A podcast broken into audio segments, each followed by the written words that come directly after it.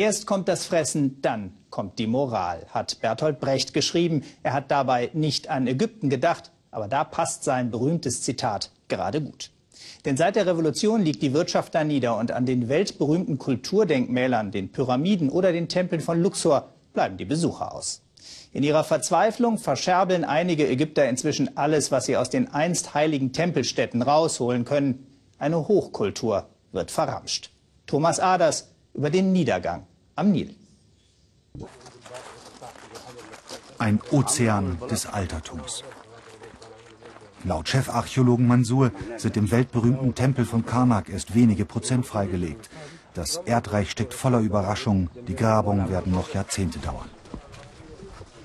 Gerade erst restauriert der Tempel des Ptah, Gott der Weltenschöpfung. Wo immer du hier gräbst, findest du etwas Bedeutendes. Und deshalb zieht Luxor so viele Archäologen an. Hier zu graben ist ein einziges Abenteuer. Immer entdeckt man etwas Neues. Es hört nicht auf. Die Tempelanlagen von Karnak und Luxor. Bis vor kurzem ein Magnet für Bildungsreisende aus der ganzen Welt. Tausende Übernachtungen pro Tag, über 80 Hotels, fast immer ausgebucht. Doch die Touristen haben Angst vor Ausschreitungen und meiden Ägypten. Gähnende Leere in den pharaonischen Heiligtümern. Für Luxor das größte Desaster seit Jahrzehnten. Die wenigen Touristen werden zu Opfern der arbeitslosen Souvenirverkäufer.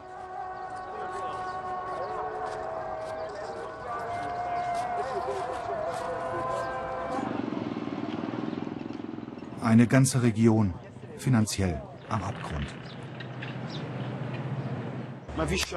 Keine Arbeit, gar nichts, meint Kutscher Mustafa. Was sollen wir denn machen? Stehlen, morden, Drogen verkaufen? Niemand hilft uns und unsere Pferde brauchen jeden Tag für drei Euro Futter. Aber das Geld haben wir einfach nicht. Und dann reißt er uns einfach mit sich. Mustafa will uns zeigen, wie verzweifelt seine Nachbarn sind in den Vierteln, die Touristen niemals besuchen. Es stinkt nach Urin und nach Krankheiten. Viele Kinder sind nackt, kaum eines hat Schuhe. 20 Menschen wohnen oft auf engstem Raum und keiner weiß, womit er seine Familie durchbringen soll. Schau dir dieses Pferd hier an, sagt Mustafa aufgebracht. Es braucht jeden Tag sein Futter, sonst stirbt es nach zehn Tagen. Und hier, die Hufe, total entzündet. Es wird bald sterben. Dutzende von Droschken am Ufer des Nil eine 200 Meter lange Schlange der Verzweiflung. Über 50 Pferde sind in Luxor bereits verendet. Eine Folge der verheerenden Wirtschaftskrise in Ägypten, zweieinhalb Jahre nach der Revolution. Besonders hier in Oberägypten sind die Einbrüche bei den Touristenzahlen um 70, 80 und 90 Prozent die Regel. Es gibt praktisch keine Arbeit mehr und keinen Verdienst. Und so greifen immer mehr Menschen aus purer Verzweiflung zu der allerletzten Einnahmequelle. Sie ist geheim, sie ist illegal und sie ist gefährlich. Der Handel mit pharaonischen Altertümern. Ab jetzt drehen wir versteckt.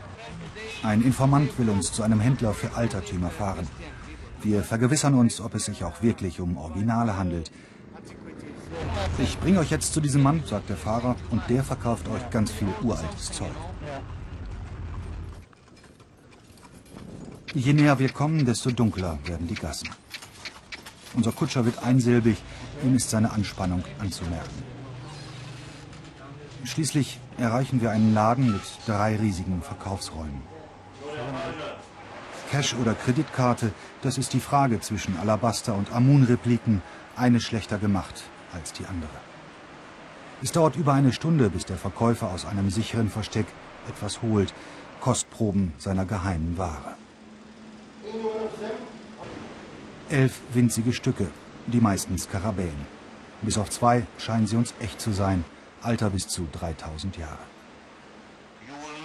2200 Euro für einen Skarabäus, das ist viel zu billig, meint der Händler, den wir zu seinem Schutz unkenntlich machen. Und eine echte Statue in dieser Größe hier, die kostet mindestens anderthalb Millionen Euro. Nun wollen wir sehen, woher die illegalen Zwischenhändler ihre Ware bekommen. Wir begeben uns auf die andere Seite des Nil ins Totenreich der Pharaonen. Theben West, Bestattungsort ganzer Herrscherdynastien.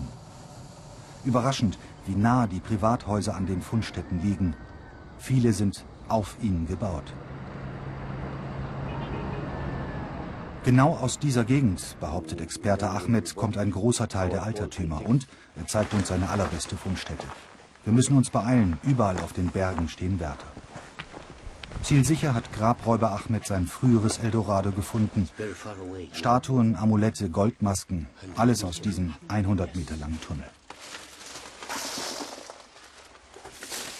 Durch unsere immer besseren Kontakte wissen wir nun genau, wo wir suchen müssen. Ein Angebot folgt dem anderen. Wir werden mit angeblichen Antiquitäten geradezu überschüttet. Doch die Fundstücke, die man uns präsentiert, sind allesamt eher klein. Wir beschließen, noch einen Schritt weiter zu gehen und nach wirklich wertvollen Gegenständen zu fahren. Wir haben uns deshalb mit einigen professionellen Händlern verabredet, in wenigen Minuten. Das ist ein wenig heikel, denn man hat uns sogar verboten, unser eigenes Auto mitzunehmen, aus Angst der Händler vor der Polizei. Nun müssen wir halt zwei Dinge einfach richtig machen. Ich und Kameramann Jürgen. Wir müssen erstens mal unsere Rolle als Touristen gut spielen und zweitens, wir müssen unsere Kameras einfach perfekt verstecken.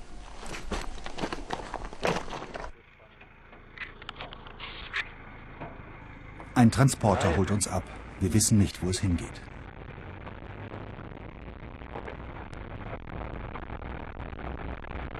Dann müssen wir in einer Wüste das Auto verlassen eine Hügelkette überqueren und schließlich erreichen wir zu Fuß ein kleines Dorf.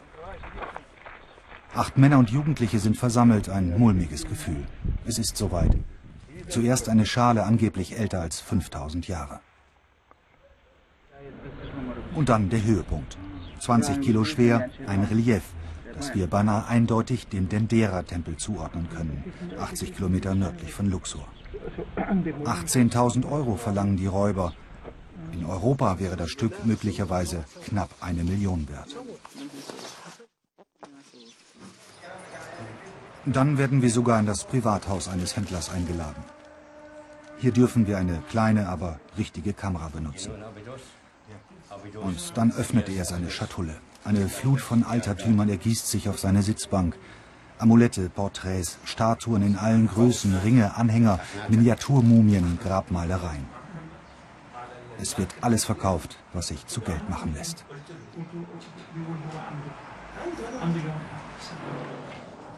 In der edlen Grabkammer Ramses IV. im Tal der Könige wird einem wieder bewusst, wie groß durch den Grabraub der Verlust für Ägypten ist. Kunstschätze zum Schnäppchenpreis. 100 Euro oder weniger bekommt der Finder, 1000 der erste, 10.000 Euro der zweite Zwischenhändler.